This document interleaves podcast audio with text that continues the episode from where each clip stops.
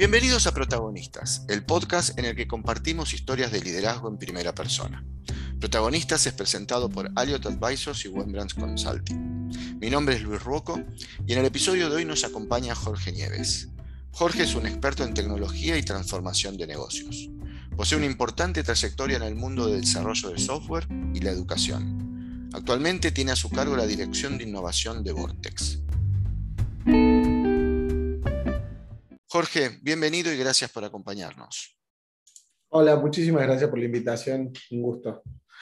Jorge, eh, a ver, contanos un poquito quién es Jorge Nieves, qué es Vortex, cómo llegaste hasta acá, un poco de historia para que la audiencia te, conozca. Perfecto. Eh, bueno, yo me inicié en el, en el, mundo de la informática y de la computación, por decirlo de una forma, hace más de 35 años, eh, como un hobby al principio, después como un enamorado de la tecnología. Y bueno, por, por varias situaciones en la vida decidí seguir mi carrera relacionada con la tecnología y a la vez también tengo una formación en administración de empresas y economía. Después seguí formándome en, temas más de negocios, tengo un MBA y, algunos posgrados, digamos, relacionados con creatividad, innovación, eh, etc. Em, en general, siempre, toda mi vida profesional me dediqué a la consultoría, eh, iniciándome más en la, en la, faceta técnica, pero poco a poco ir mezclando esta multidisciplina, digamos, que tengo de formación también en ese trabajo y eso me permitió ir tomando algunas responsabilidades adicionales, no solamente técnicas, sino también de, gestión de proyectos, liderazgo de equipos, etc. Em, primero en una consultora, que yo era obviamente uno de los colaboradores, donde inicié este, allá por los 90, digamos, como, como becario y después me convertí en director de esa consultora, después creando una consultora nueva a principios de los 2000. Eh, y bueno, y hace cuatro años, eh, con parte de mi equipo de trabajo que venimos trabajando hace 16 años, eh, diseñamos este nuevo proyecto que hoy llamamos Vortex. Vortex en la práctica tiene esa impronta de tener la idea de ser creadores o implementadores o desarrolladores de, soluciones digitales, pero también con un fuerte sesgo hacia lo que llamamos nosotros la, transformación digital y el, diseño de negocios digitales. Esa es un poco la idea de Vortex, tener esos dos capítulos, no solamente ser una, una consultora tecnológica, sino también una consultora que colabore este, si se quiere, más proactivamente con las áreas de negocios para ayudarlos en el proceso de transformación digital y el diseño de nuevos negocios digitales.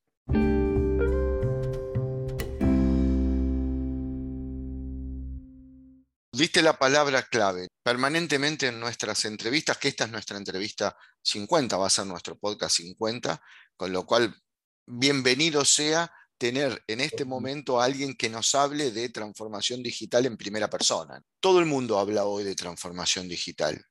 Vos participás en proyectos y haces esa transformación. ¿Cómo lo definirías? ¿Qué es esto de transformación digital?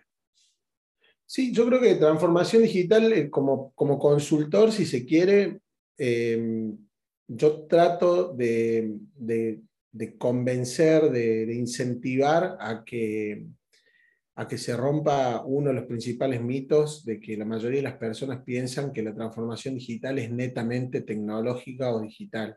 Y, la realidad es que eh, el pilar fundamental o los pilares fundamentales no solamente son la tecnología, sino también la estrategia de negocios hacia lo digital y fundamentalmente la cultura organizacional hacia lo digital. ¿no? Esas tres cosas son eh, elementales y son muy importantes y en muchos casos diría que son desconocidas. ¿no? Es decir, muchas empresas piensan que este, la transformación digital es responsabilidad del área de sistemas, del área de tecnología, eh, y que simplemente es inversión tecnológica o adquisición de, bienes o servicios o productos tecnológicos, y eso, y eso no es así. Entonces, en primera persona, yo te diría que, lo, que mi primer rol en realidad tiene que ver, de hecho, eh, cuando yo empecé a trabajar como consultor en, temas de transformación digital, me presentaba justamente como un evangelista, ¿no? como un eh, eh, difundidor de estas ideas, de, de estos nuevos conceptos. Em, y, bueno, y hoy todavía estamos en esa lucha, ¿no? O sea, muchas compañías todavía siguen este, intentando, eh, digamos, decir que hacen transformación digital sin eh, trabajar en esos tres ejes. Entonces, como primera medida es eso. Después, en cuanto al éxito, es variado, ¿no? Siempre digo que me he quedado afuera de muchos proyectos por tener esta, si se quiere, por ser eh, por, trabajar con esta tesitura y, no ceder a, este, a esta, esta convicción que tengo.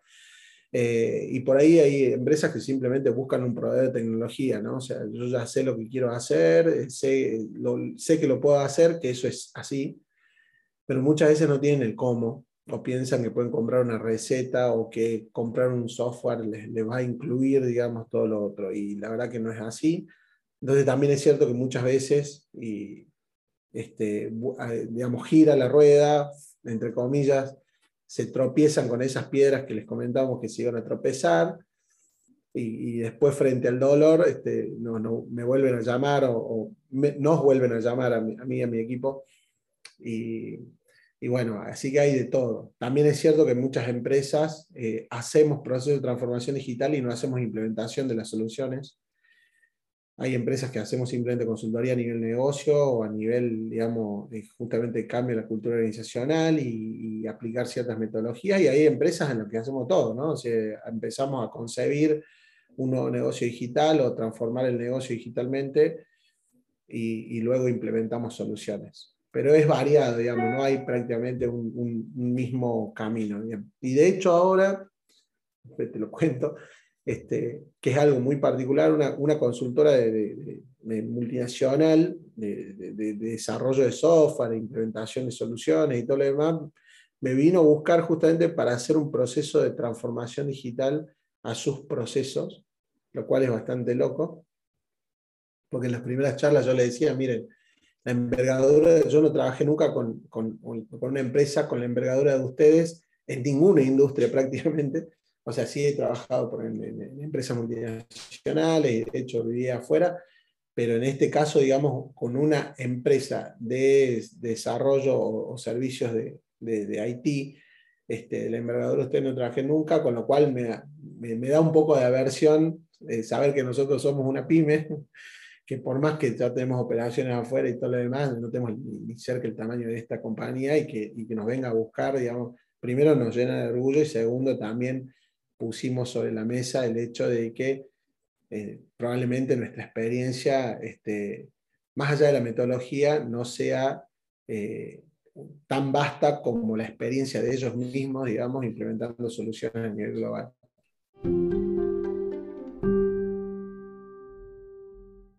Venimos escuchando todo el tiempo, ¿no? nosotros también hacemos consultoría y escuchamos permanentemente que la pandemia aceleró estos procesos, ¿no? Al separar a la persona de la compañía y al tener que hacer todo en ámbitos digitales y qué sé yo, es como que si había planes en las compañías se aceleraron. Ahora, yo siempre me hago la misma pregunta. ¿Todas las industrias necesitan un proceso de transformación? ¿Y por qué una empresa debería transformarse? Yo, digo, hoy, hoy se usa la palabra digital, creo que vos aclaraste muy bien que es una transformación estratégica y cultural antes que, o, digamos, el digital pasa a ser un, canal preponderante, pero si no hay lo otro, no hay transformación digital. pero ¿por qué una compañía lo debería hacer?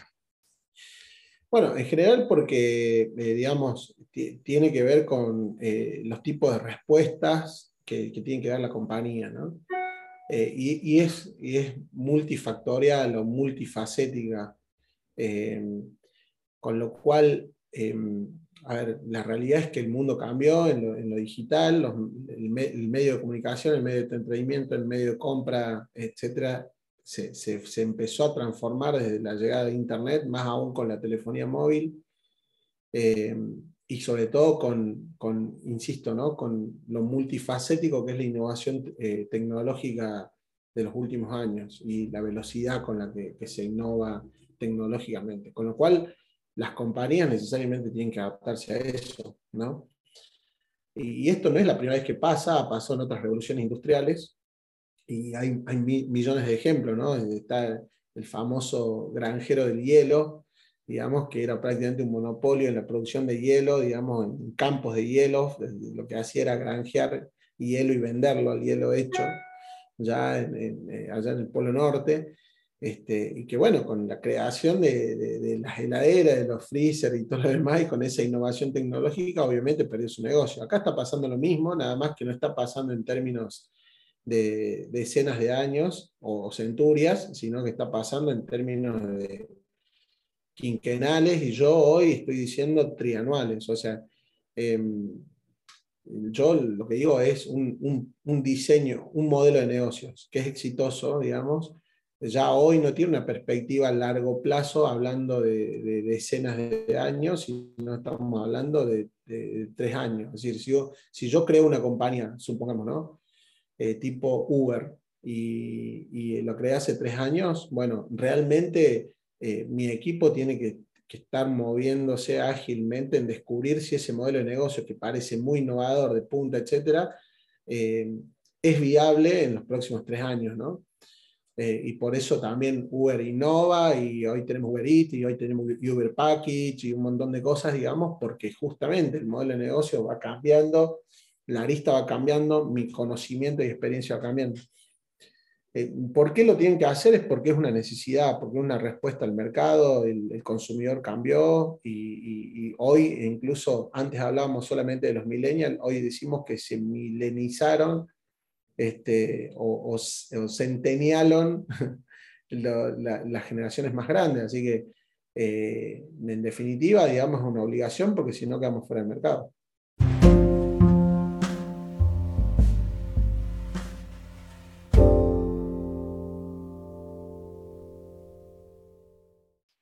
no te estoy vendiendo, no estoy, no estoy vendiendo Vortex, pero quizás a alguien de los que nos escucha le gustaría saber por dónde empezar.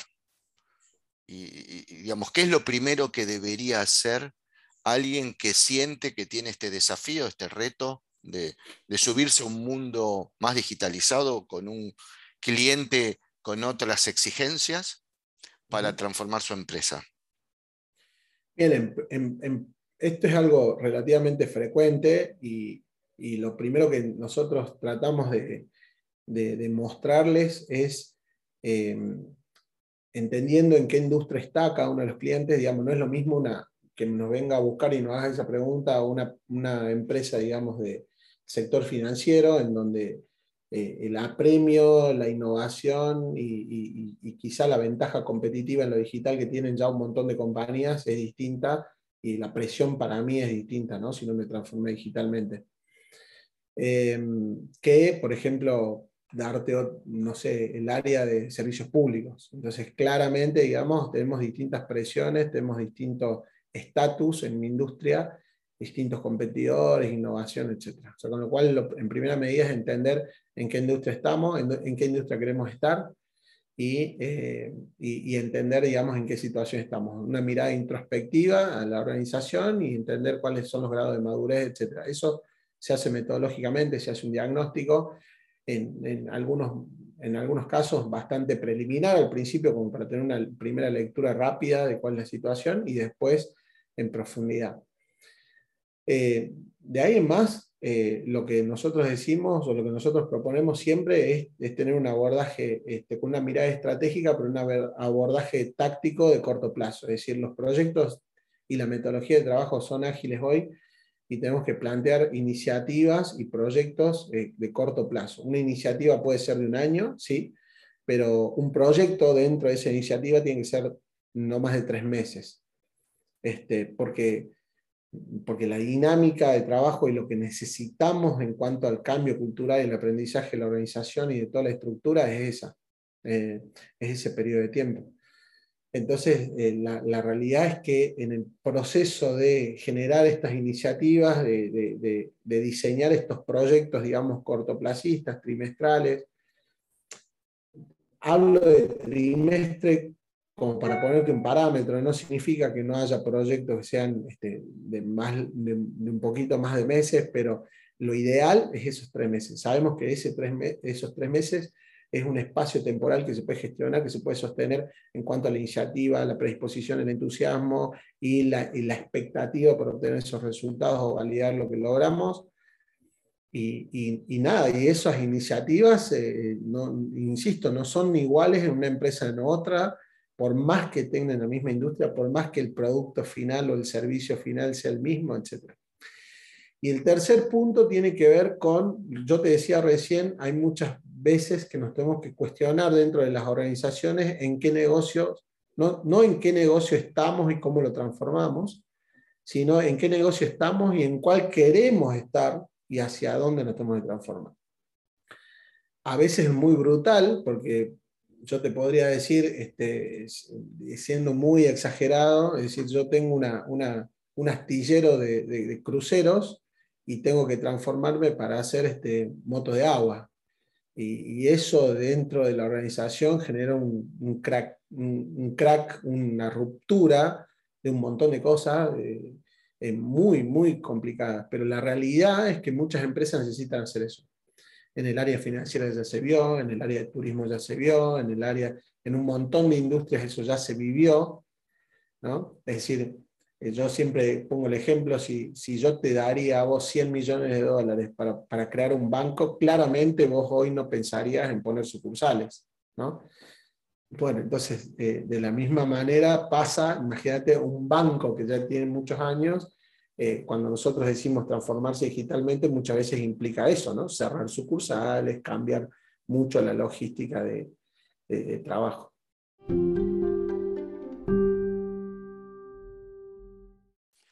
Hoy, si miramos el mercado, vos mencionaste el mercado financiero, seguros también, en alguna buena medida todo lo que es el comercio con, actores como Amazon.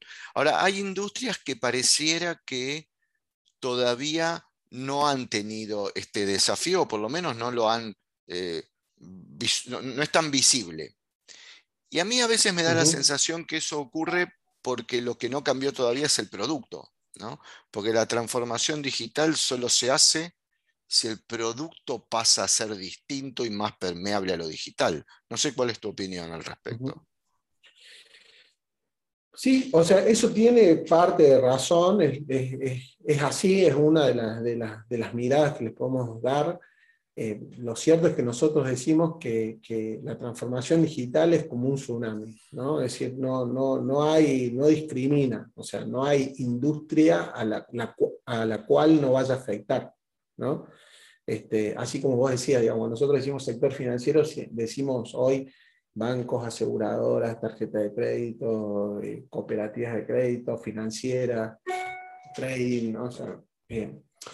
Y por más que nosotros decimos, bueno, la industria financiera está en el ojo de la tormenta, de hecho nuestra compañía se llama Vortex justamente por el Vortex digital, ¿no? Es decir, eh, se analiza el Vortex digital y dicen, che, hay industrias que están en el ojo de la tormenta y hay industrias que están más afuera del ojo de la tormenta y que no se ven todavía tan afectadas.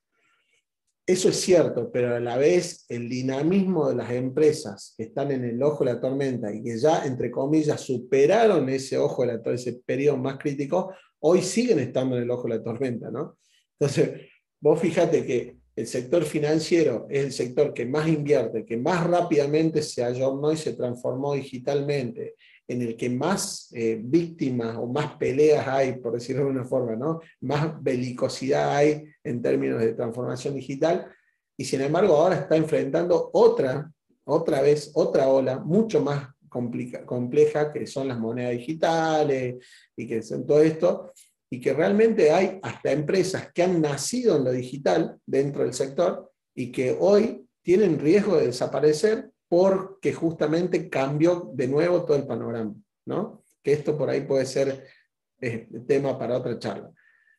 Ahora, eh, también pasa, digamos, en el sector, por ejemplo, hotelero, ¿no? Decir, bueno, también ya, eh, ya apareció hace mucho Airbnb, ya, ya sabemos que Booking se transformó también para, para competir con Airbnb, no solamente meter hoteles y todo lo demás, pero bueno, pandemia de por medio, no tenía a quién venderle ni, ni, ni, alquilarle casa ni venderle habitaciones de hotel.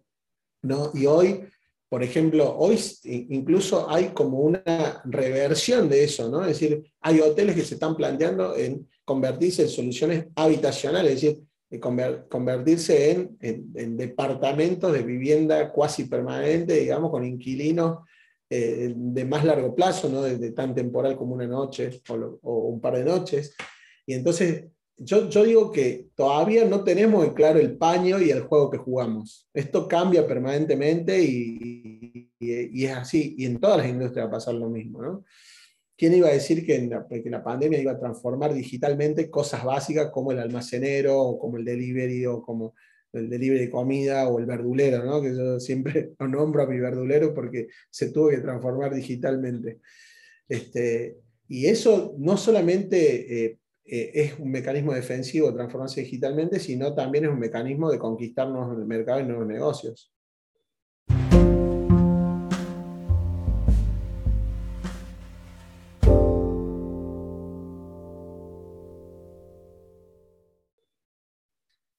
Está bueno el ejemplo que das del verdulero, ¿no? Porque, y, a veces clarifica entender que transformarse digitalmente no necesita crear una app o crear un sitio web fabuloso, ni poner robótica, ni inteligencia artificial. A veces es usar el WhatsApp y, digitalizar una comunicación, ¿no? Y aprender de eso y, saber que muchas veces esa solución temporal eh, conlleva nuevos beneficios, la posibilidad de sobrevivir, pero además también lleva nuevos problemas, el, proceso de aprendizaje y de ir mejorando eso, digamos, ¿no? Hablamos del mercado financiero. Hay, dos, cosas que, dos cosas que me gustaría compartir con vos para ver si las podemos pensar juntos, bien distintas. Una, hace menos de una semana, un banco de primera línea eh, se encontró con que las cuentas de sus clientes estaban en cero y le generó un ruido enorme. Segundo, hoy a la mañana me llegó una noticia de un, un, proveedor local que larga la primera tarjeta de crédito 100% virtual y solo virtual, ¿no? Y, ya empieza la primera colisión hasta en el nombre, ¿no? Tarjeta siempre fue algo físico. Y ahora estamos hablando de que hay una tarjeta que no es físico. Dos temas importantes cambiar la cultura de la gente y la percepción de la gente en el producto. Y el segundo, un tema de seguridad, ¿no? Eh, le robaron datos al RENAPER, que es teóricamente, eh, si algo debería ser seguro en Argentina es eso, ¿no? ¿Cómo se convive eh, con estos obstáculos la transformación digital, ¿no? El obstáculo de la mente del consumidor y el obstáculo de la seguridad. Bien.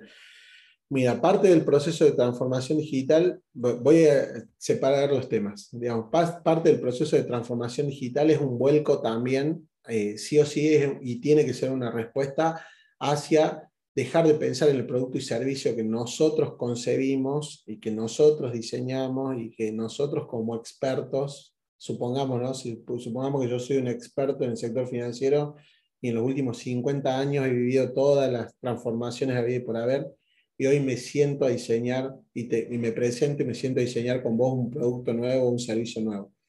Claramente vos vas a hacer hincapié en mi experiencia, en mi conocimiento y todo lo demás. Bueno, eso ya no se hace más.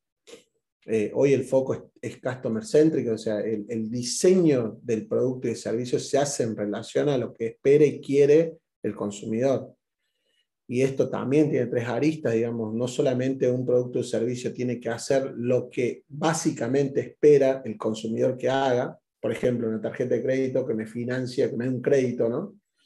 De que tenga un crédito preaprobado X que yo lo puedo utilizar y reutilizar, sino también trabajar en el mundo de las percepciones, es decir, en lo que me haría feliz, más allá de que la tarjeta de crédito funcione como una tarjeta de crédito, y también eh, lo que, digamos, un producto o un servicio que elimine lo que a mí me frustra. Es decir, qué es lo que no quiero, ¿no? Este, el otro día lo conversábamos justamente con una tarjeta de crédito y, decíamos, ¿no? Este, ¿Por qué los vencimientos de la tarjeta de crédito son el 10? ¿Por qué el corte de la tarjeta de crédito el 3? Pues yo no puedo pagar un resumen de tarjeta de crédito el 22 y no el 5. Es más, yo, quiero cancelar los dólares en el momento que me dice con los dólares. Bueno, eso hoy no se puede hacer. Aún hoy. Estamos hablando de el 2021 y estamos hablando de una mecánica de la tarjeta de crédito que se inventó en los años 50. Entonces, eh, es muy difícil transformar eso porque lo venimos haciendo así y porque siempre fue así. Entonces, la realidad es que lo primero que tenemos que hacer es pensar si es que nuestro producto, si no hemos cuestionado lo suficiente en cuanto a nuestro producto o servicio, digamos, de manera que cubra esos tres aspectos que comentaba recién. Hacer la tarea que tienen que hacer, eliminar las frustraciones y activar aquellos factores que le generan felicidad o que incluso superan las expectativas del cliente. Eso como primera medida partiendo desde esa base, digamos, eh, lo que pasa en estos casos que vos comentabas es eso, hay una, hay una disociación entre lo que quiero ofrecer y lo que están esperando. Entonces, lo primero que tengo que hacer es decir, bueno, ¿cuál es mi, segmento típico? ¿Cuál es la, la, la? Y entender claramente lo que, cuál es el diferencial que existe entre lo que yo quiero ofrecer y lo otro. En cuanto a lo otro, a los desafíos técnicos, eh, a los desafíos de seguridad, etcétera, etcétera, y, eso siempre va a estar porque la, plataforma tecnológica es fundamental en los negocios digitales y obviamente eso nos deja más expuestos, eso nos deja, eh, si se quiere, nos, abre un espacio, digamos, de riesgo mucho mayor y por eso se habla tanto hoy de ciberseguridad, que no es un tema menor. Lo que pasó con el Regaper a mí realmente me parece gravísimo, pero no me sorprendió. Eh, ¿Por qué? Porque hace ya más de, te diría, más de 30 años, escuché eh, alguna vez al CEO de una compañía muy conocida eh, de, ciberseguridad y de, y de, antivirus en ese momento, etcétera, que decía, no, si una empresa invierte más en café que en ciberseguridad o de seguridad informática, digamos, merece ser atacado. ¿no?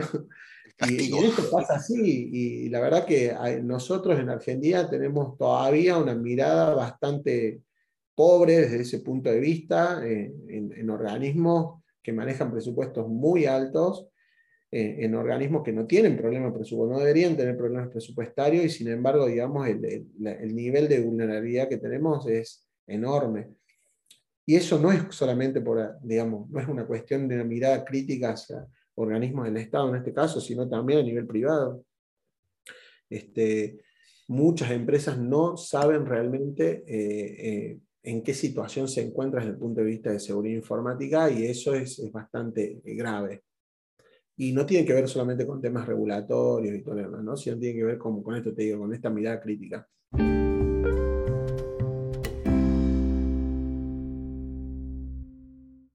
Imagino que coincidirás conmigo que todo proceso de transformación requiere un líder, o más de uno. ¿Cómo debe ser el líder que lleva adelante estos procesos? ¿Qué crees vos que hace que un líder pueda llevar adelante este proceso con éxito? Bueno, en, primera medida concuerdo con vos en que hace falta no un líder, sino un equipo de liderazgo el equipo de liderazgo, este, porque ¿qué pasa? Como yo te digo, hay una cuestión que es más estratégica si se quiere y hay una cuestión que es más de enfoque táctico.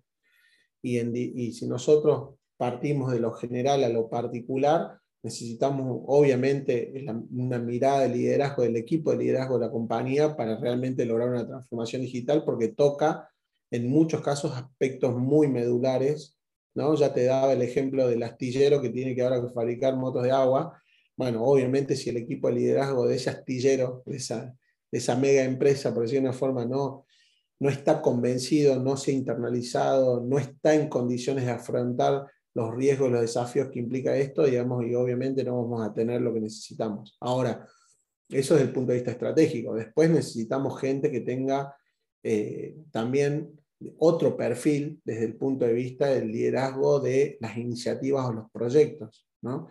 Este, esto no, eh, digamos, y algo que digo yo siempre, esto no se compra, esto se aprende, esto se sufre, eh, y con lo cual necesitamos gente que, que tenga eh, también esa, esa, si se quiere, esa, por un lado, autodisciplina, por otro lado, ese proceso de autoaprendizaje, baja versión al riesgo, es decir, hay un perfil, digamos, de liderazgo este, con atributos más duros, más blandos, digamos, que, que, se requieren para estos procesos en distintos niveles de organización. Pero sin duda esto no es tarea de un líder y no solamente de, un equipo o de un grupo de personas, sino esto tiene que ir permeando a toda la organización y, tenemos que educar, tenemos que enseñar, tenemos que convencer, tenemos que evangelizar, por eso te decía que usaba esa palabra antes, este, a toda la organización para que se convenza de que este camino es un camino que necesitamos recorrer y que no va a ser un camino fácil, que va a ser un camino duro, que vamos a cometer errores, que vamos a aprender en este proceso, etc. Con lo cual yo te diría que incluso si me, si me, si me apuras, digo, eh, el equipo de liderazgo es casi toda la organización. ¿no? Es decir, podemos colaborar desde afuera, sí, pero también tenemos que eh, cuestionarnos hacia adentro si todos estamos en condiciones de llevar adelante esto. Bueno, Jorge, te robé más tiempo del que pensaba. Eh, muy, muy, muy entretenido lo que dijimos. La verdad te agradezco mucho tu, tu participación en Protagonistas. No, muchísimas gracias a ustedes por la invitación y bueno, eh, obviamente cuando ustedes necesiten, ahí estaré disponible. Gracias. Sí, por supuesto. Muchas gracias. Y, y, muchas gracias a todos por acompañarnos en este nuevo intercambio de ideas que, como decía antes, ya es nuestro intercambio 50, que nos pone muy contentos. Los invitamos a que nos sigan en nuestro sitio web www.protagonistas.live o se suscriban al podcast en Apple Podcasts o Spotify. Este podcast es patrocinado por Wembrands Consulting y Aliot Advisors y es producido por Maru Ceballos.